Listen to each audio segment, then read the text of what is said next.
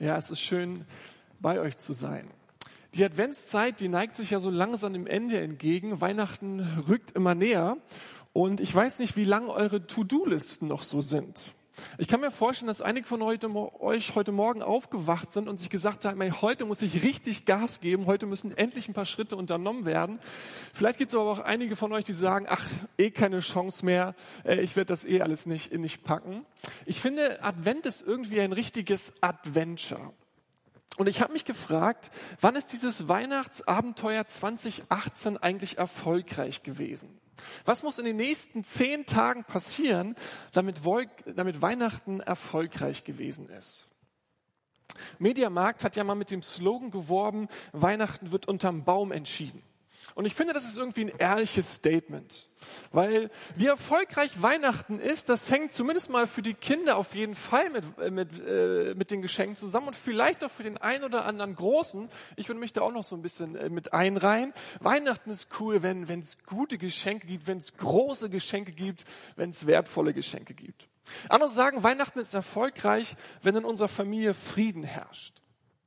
Unsere Kinder sind jetzt seit 15 Tagen krank und ich muss ehrlich sagen, so sehr ich meine Kinder liebe, Weihnachten ist für mich, wenn das Gejaule endlich ein Ende hat. Ja? Und wenn ich endlich wieder in meinem Bett schlafen kann, dann ist Weihnachten. Ich habe so in voller Fürsorge für meine Seele überlegt, Weihnachten ist erfolgreich, wenn ich es auf den Weihnachtsmarkt schaffe und mir eine richtig schöne Bratwurst gönne. Ja? Vielleicht auch zwei, aber an dem Abend gehe ich glücklich und zufrieden ins Bett. Vielleicht ist Weihnachten für dich erfolgreich, wenn die Tage irgendwie Ruhe und Entspannung bringen. Und ich glaube, das kann auch jeder verstehen. Ich kann mich erinnern, früher in meiner Familie, da haben wir uns so am zweiten Weihnachtsfeiertag irgendwann so nachmittags vor der Kiste versammelt. Alter Heinz R. hat äh, Filme geguckt und das war dann so richtig Weihnachtsfeeling. Endlich Ruhe, endlich Frieden, Gäste alle weg. Jetzt war endlich alles gut. Ich habe mich gefragt, was würde Gott eigentlich sagen, dass 2018 ein erfolgreiches Weihnachtsfest war? Was würde Gott sagen, wann 2018 ein erfolgreiches Weihnachtsfest war? Ich komme da nochmal drauf zurück. Ich will mit euch heute den Teil der Weihnachtsgeschichte anschauen, in der es um diese drei Weisen geht. Und wenn du mit Glaube und Kirche, mit Jesus noch nicht so viel zu tun hast, aber das, das Ganze dich irgendwie interessiert, es ist gut, dass du heute da bist, denn du wirst etwas entdecken, etwas sehen, worum es Weihnachten wirklich geht und was Gott an Weihnachten tatsächlich wirklich bewegt. Einer der Lebensberichtsschreiber von Jesus Matthäus, der hat die Geschehnisse rund um diese drei Personen ein bisschen näher aufgeschrieben. Wir haben es schon gehört und wir wollen das mal so Stück für Stück anschauen. Als Jesus zur Zeit des König Herodes in Bethlehem in Judäa geboren worden war, da kamen Sterndeuter aus dem Osten nach Jerusalem und fragten, hey, wo ist der neugeborene König der Juden? Wir haben seinen Stern aufgehen sehen und sind gekommen, um ihm zu huldigen. Sterndeuter heißt es hier. Die Sterndeuter werden auch manchmal die drei Magiere genannt oder die als die drei Weisen bezeichnet oder auch als die heiligen drei Könige. Ich habe mich da mal ein bisschen schlau gemacht. Am zutreffendsten ist es uns tatsächlich von den drei Magiern zu sprechen, denn so, man, denn so nannte man die ähm, persischen und babylonischen Priester, die in die Sternkunst eingeweiht waren und astrologische Erkenntnisse sammelten. Sterndeuter ist deswegen auch richtig, aber Könige waren sie nicht. Einige dieser Magiere haben damals auch an den Königshöfen gearbeitet und waren so etwas wie die Ratgeber der Mächtigen. Man glaubte damals anhand der Gestirne und vielleicht heute ja auch noch, irgendetwas über die Zukunft, über die Gegenwart sagen zu können. Und das wollten die Mächtigen natürlich wissen. Und deswegen ist der Begriff der Weisen, zumindest für manche der Magiere, nicht ganz falsch. Die Magiere kam aus dem Osten und die Ausleger sind sich sicher, dass damit Babylonien gemeint ist.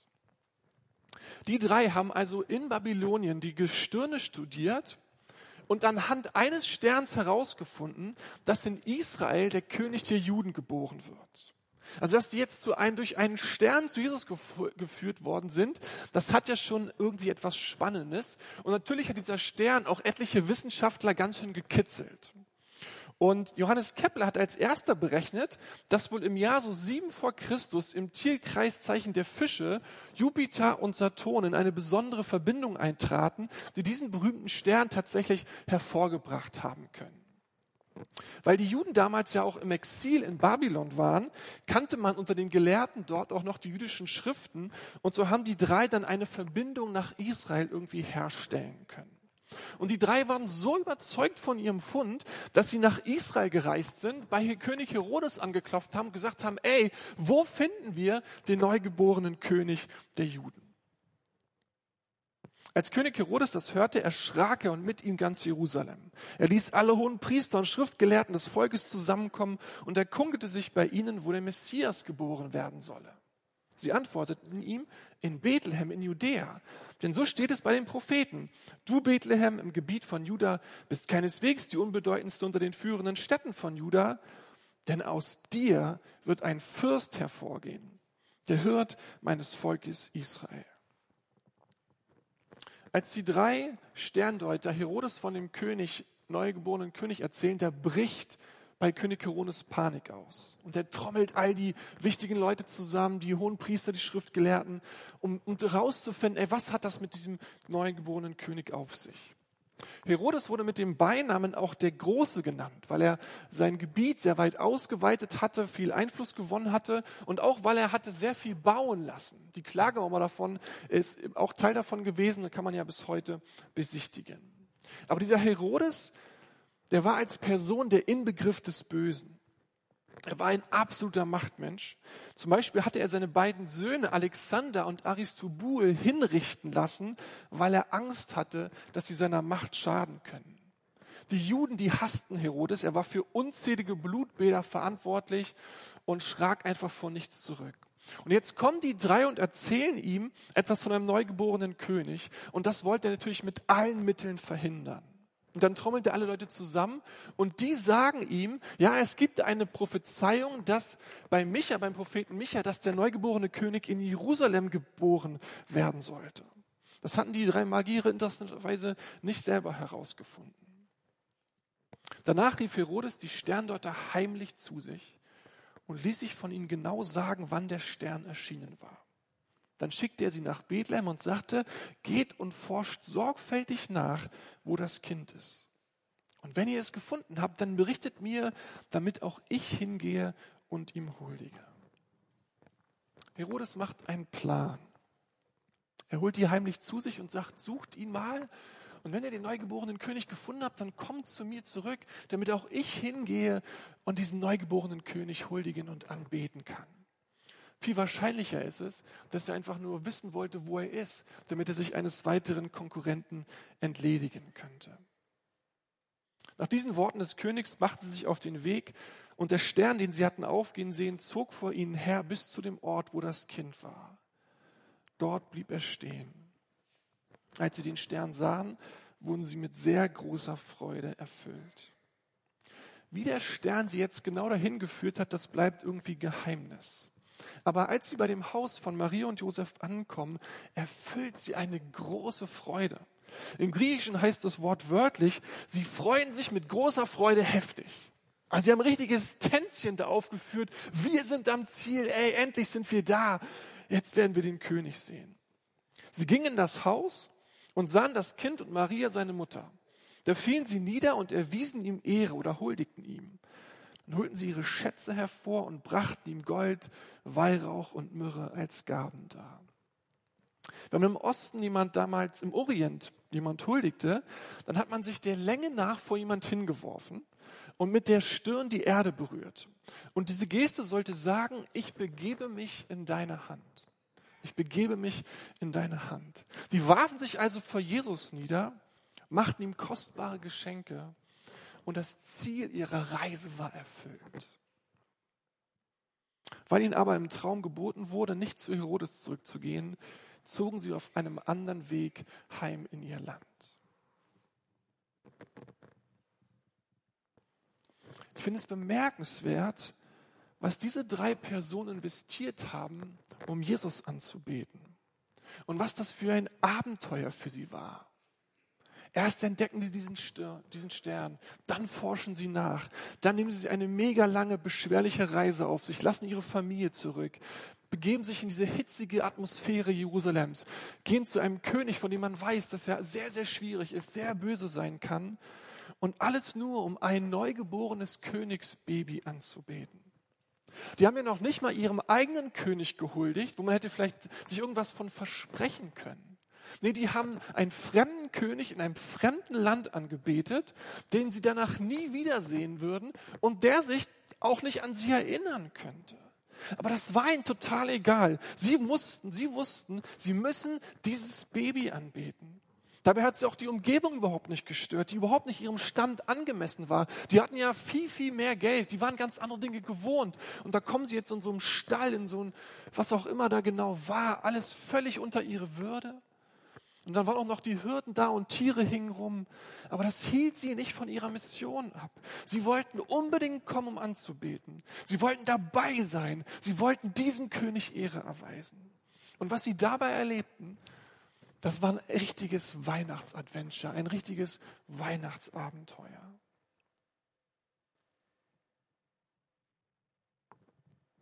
Ich will mit euch mal die Perspektive wechseln. Verlassen wir mal die menschliche Perspektive und schauen uns die Szene mal aus göttlicher Perspektive an. Als Jesus geboren wird, sind Maria und Josef komischerweise nicht mit ihm allein, sondern völlig unerwartet tauchen da auf einmal Hirten mit ihren Tieren auf und ein paar skurrile Typen aus Babylonien. Warum? Und ich glaube, dass es, dass es Gott wichtig war, dass sein geliebter Sohn willkommen geheißen wird, dass sein geliebter Sohn angebetet wird.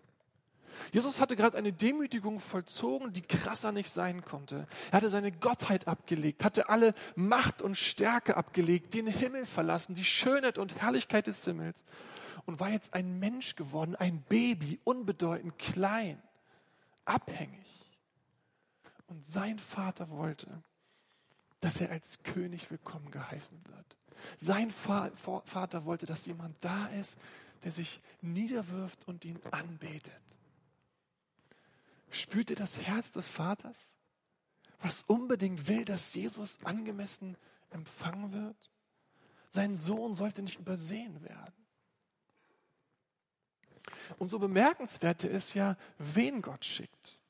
Bei der Ankunft Jesu auf dieser Welt treffen sich Leute, die, die sie unterschiedlicher nicht sein könnten. Da sind die Hirten, die Juden.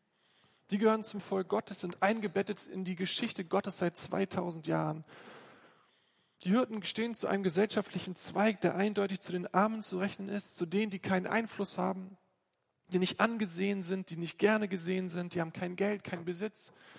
Dass sie mehr mit ihren Tieren als mit Menschen zu tun haben, sagt in ihrem Fall eine ganze Menge.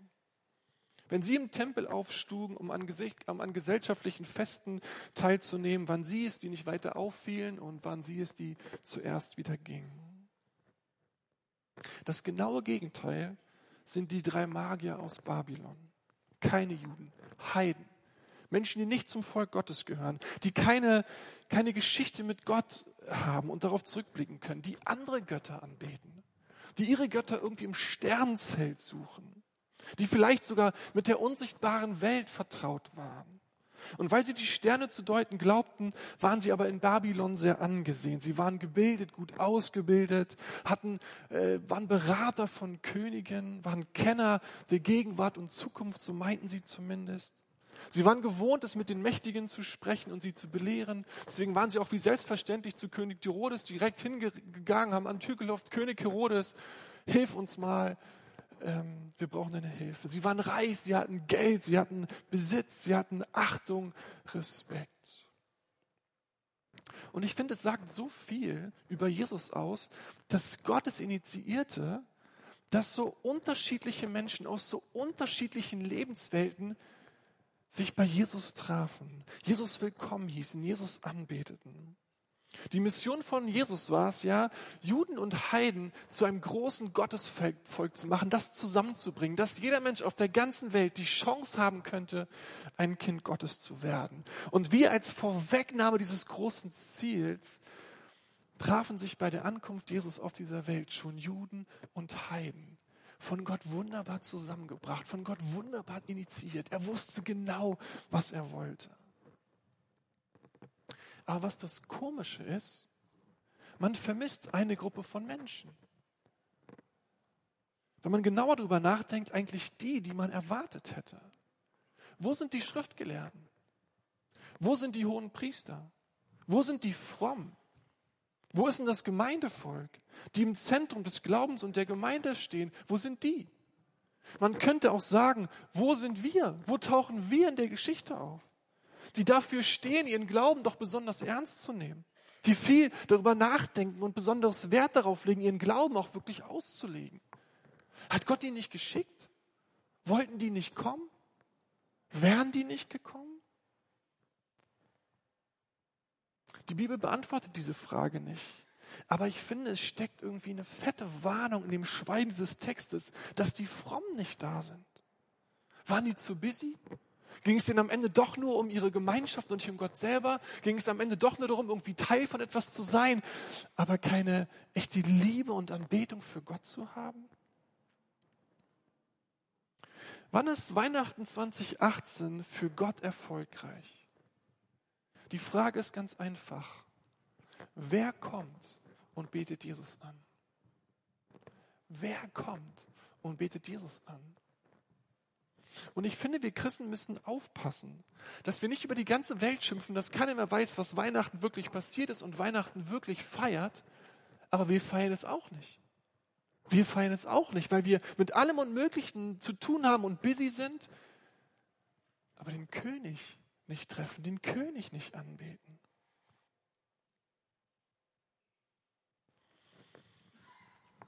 Du und ich, wir beten ja immer irgendwas an. Wir können gar nicht anders. Unser Herz hängt sich immer an bestimmte Dinge. Du und ich, wir machen immer irgendetwas zum wertvollsten und wichtigsten unseres Lebens. Und was immer das Wichtigste ist, das ist das, was wir anbeten. Das kann zum Beispiel das Wohl unserer Kinder sein oder unsere eigene Gesundheit. Was andere über uns denken. An Weihnachten auch nicht ganz unbedeutend vielleicht. Das entspannte Leben, was wir unbedingt leben wollen. Das Sparkonto, was doch immer einen gewissen Sockelbetrag mindestens mal haben sollte. Oder unsere Hobbys, unser Geld, unsere Karriere der Partner, Freunde, was auch immer dir im Leben wichtig ist, alles hat ein Preisschild. Unsere Ehe hat ein Preisschild, die Familie, der Beruf, das Hobby, die Mitarbeit in der Gemeinde, die Anerkennung, das Geld, unsere Beziehung mit Jesus. Und wenn du an all diese Dinge mal so Preisschilder hängen müsstest, kannst du dich einmal fragen, wo investiere ich am meisten? Was, welches, welche Sache in meinem Leben hat das höchste Preisschild? Was darf mich am meisten kosten? Wo stecke ich am meisten Energie, am meisten Geld rein? Was ist mir am wichtigsten? Was muss auf jeden Fall sein? Und dann kannst du überlegen, findest du eigentlich diese Priorisierung richtig? Die Dinge, die dir ganz viel wert sind und ganz viel für dich kosten dürfen, sind dies eigentlich wert, dass sie dir so viel kosten? Und die Dinge, die vielleicht gar nicht viel kosten, sind das eigentlich die Dinge, die, die eigentlich am meisten wert sind? Ich finde, am Ende eines langen Jahres darf man sich das mal überlegen. Priorisiere ich eigentlich richtig? Oder müsste ich da mal Anpassungen nehmen, Preisschilder austauschen, Dinge anders bewerten, anders strukturieren, weil da Dinge durcheinander gekommen sind? Wisst ihr, Weihnachten erinnert uns daran, dass unser Leben für Gott auch einen Preis hatte. Dein Leben hatte für Gott auch einen Preis. Dass du bei ihm sein kannst, dass du die Ewigkeit mit ihm verbringst, dass du die Sätze hören darfst, wie dass du bedingungslos angenommen und geliebt bist. Dass Jesus dir all deine Sünde und Schuld vergeben hatte, all das hatte auch einen Preis. Und auf dem Preisstand, Preisschild standen Dinge wie Erniedrigung, Armut, Flucht, nicht willkommen sein, Ablehnung, Schmerz, Verfolgung. Aber ich war Jesus so viel wert, dass er gesagt hat, die Kosten will ich zahlen. Du warst Jesus so viel wert, dass er gesagt hat, das Preisschild, das nehme ich, das will ich, ich will dich. Sodass er all die Herrlichkeit und Schönheit des Himmels eingetauscht hat. Und alles anfing damit, dass er sich klein, unbedeutend in er die Gestalt eines Babys begeben hat und so klein angefangen hat. Und Advent ist die ständige Einladung Gottes, unser Herz neu darauf einzurichten, neu zu staunen, sich zu wundern, zu fragen, Gott, echt, bin ich dir das wert? Meinst du das im Ernst, dass du das für mich gemacht hast, um mich zu haben? Mein Leben ist dir so viel wert? Und es ist die Einladung, unsere Preisschilder neu zu sortieren und zu sagen, welche Stimmen höre ich eigentlich von welchen Dingen und, und was priorisiere ich ganz oben und was soll mir ganz, ganz viel kosten dürfen. Und wisst ihr, wenn die Anbetung Jesu das Zentrum wird, die Gemeinschaft mit ihm, dann sortiert sich alles andere daran und alles findet seinen richtigen Platz. Und die Preise werden angemessen. Und wisst ihr, was das Ergebnis ist? Es ist Ruhe. Es ist, es ist Frieden. Weil wenn Jesus das Zentrum ist und das, was er mir geschenkt hat, in meinem Herzen resoniert und in meinem Herzen Schwingung sich entwickeln und es in der Anbetung Gottes mündet und er das Zentrum ist, dann findet alles andere daneben seinen angemessenen Platz. Und die Hektik und der Stress und der Ärger und die gekrampften Hände, das hat ein Ende, es kann aufgehen. Ich kann anbeten.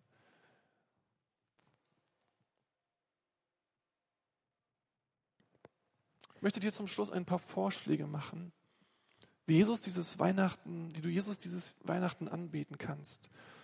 Und Weihnachten für dich und für Gott richtig erfolgreich sein können. Wenn in unserem Land jemand Ehrerbietung ausdrücken will, dann ist Anwesenheit Pflicht. Anwesend sein, körperlich und innerlich. Vielleicht könnte es dir helfen, wenn du dich innerlich entscheidest zu sagen, Jesus, den nächsten Sonntag und die Weihnachtsgottesdienste, ich bin auf jeden Fall da. Ich werde auf jeden Fall kommen. Ich möchte dich treffen. Ich will dir meine Anbetung bringen. Und dann gehört es auch dazu, wenn man jemand anbeten möchte, dass man kommuniziert. Man kann niemand anbeten, man kann niemand Ehrbietung bringen, wenn man nicht redet. Und mein Vorschlag für dich ist, dass du in den nächsten zehn Tagen, bis Weihnachten vorüber ist, Jesus mal einen persönlichen Brief schreibst. So mit Zettel und Stift und so, so wie man das mal früher gemacht hat. Und dass du mal von, aus deinem Herzen Jesus persönliche Worte sprichst. Und Jesus einfach mal sagst, was er dir bedeutet. Und ihm sagst, was das bedeutet, was da für Schwingungen in deinem Herzen sind, wenn du an ihn denkst. Und wie groß das ist, was er für dich getan hat. Und wie dankbar du für das bist, was er in den letzten Monaten zu dir gesprochen, zu dir geredet, für dich getan hat. Vielleicht hast du schon länger mit Jesus nicht mehr so richtig gesprochen. Du warst anwesend, aber nicht innerlich. Durchbrich doch mal wieder die Stille und lass dein eigenes Herz schreiben. Vielleicht mischen sich da auch Dinge von Klage, von Sorge, von Zweifel. Schreib's dazu. Aber lass mal dein Herz widersprechen. Man kann das wunderschön auch als Familie machen. Man trifft sich und sagt, komm, wir sagen Jesus mal Danke, wer er für uns ist. Und dann schreibt jeder seinen Brief und dann legt es unterm Weihnachtsbaum, liest es Jesus vor. Vielleicht könnt ihr auch unter den Weihnachtsbaum das am Heiligabend legen. Sagt Jesus, möchte ich nicht verpassen, dich anzubeten. Wenn du das machst, wird der Vater im Himmel sich freuen. Er, er wird sich von Herzen freuen, weil das ist ihm Weihnachten richtig wichtig. Und du verpasst nicht, worum es Weihnachten wirklich geht. Anbetung hat ja ganz viele Facetten. Und unsere Geschichte lädt hier geradezu ein, kreativ zu werden. Es ist ja eine einzige Provokation, dass die Hirten eingeladen sind. Die Gruppe von Menschen, mit denen keiner rechnet, die am Rand sind, übersehen werden. Gibt es jemand auf deiner Arbeit oder in deiner Klasse, in deiner Uni, in deiner Nachbarschaft, die eigentlich immer übersehen werden, an die keiner denkt, die, die völlig uncool sind. Vielleicht wäre es eine tolle Weihnachtsgeste, wenn du die Person zum Weihnachtsgottesdienst einlädst. Oder sie einmal richtig begrüßt oder verabschiedest und dir schöne Weihnachten wünscht. Oder ihr einen Bibelvers zusteckst oder irgendein nettes Wort, ein Kompliment machst. Das wäre auch so eine kleine Weihnachtsgeschichte, ein kleines eine kleine Notiz, dass es um Weihnachten geht. Bei anderen ist es vielleicht wie bei den drei Magiern, vielleicht ein, ein weiter Weg, um Jesus anzubeten. Dass diese drei an diese Krippe gerufen sind, ist auch eine mega Provokation. Und die haben einen weiten Weg hinter sich gebracht, um irgendwie wieder oder bei Jesus zu landen. Vielleicht ist es bei dir auch so, dass du in einem fernen Land wohnst. Sei es, dass du schon immer weit weg warst oder dass du dich irgendwie, warum auch immer, so abgeseilt hast. Und dieses Weihnachten Jesus dich zurückruft und sagt, ey, komm doch wieder zurück. Vielleicht hast du Dinge in diesem Jahr angestellt, die alles andere als gut waren. Vielleicht hast du Dinge gemacht, die nicht in Ordnung waren. Vielleicht hast du äh, an, an Stellen gehandelt, wo du nicht integer warst. Und das drückt dich und es hält dich ab und es hält dich zurück. Vielleicht wäre es in diesen sieben Tagen Zeit, zurückzukommen. Mit Jesus wieder ernst zu machen, zu sagen, Jesus, es tut mir leid, dass ich mich hab irgendwie so wegentwickelt habe. Ich will dich anbeten. Ich will, dass du mein Schatz bist. Ich will, dass du meine Perle bist. Ich will dich in meinem Leben. Und ich möchte dir auch so ehrlich sagen, worauf wartest du? Glaubst du, dass es da, wo du jetzt bist, es dir jemals besser gehen wird? Ja, du hast deine Fragen, du hast die Dinge, die du nicht verstehst. Aber es ist doch Jesus. Und was gibt es Besseres als Jesus? Komm zurück. Gott würde sich riesig freuen. Ein letzter Gedanke. Die drei hatten fette Geschenke dabei. Die waren richtig großzügig. Und Anbetung und Großzügigkeit haben eine Menge miteinander zu tun. Vielleicht ist es für dich richtig, dieses Jahr im Namen Jesu nochmal richtig Geld zu verschenken. Nochmal richtig Geld in die Hand zu nehmen und es jemand zu schenken, der es wirklich braucht. An jemanden, den du im Namen Jesu mit einem großzügigen Geschenk richtig segnen würdest.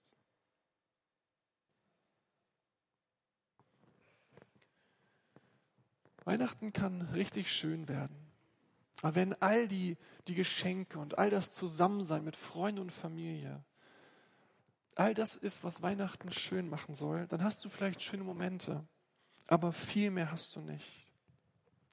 Wenn du dich aber auf die Weihnachtsgeschichte einlässt und über Jesus staunen und wie viel wert du ihm gewesen bist und was er dir flüstert, was du von ihm hören darfst, welche Botschaften du in deinem Leben hast, nur weil es Jesus gibt und er Raum hat, das in dir zum Schwingen zu bringen und du ihn darüber anbetest, und darüber staunst und dafür in Ehrfurcht gerätst, dann wird Weihnachten ein richtig gutes Weihnachten, egal wie es wird.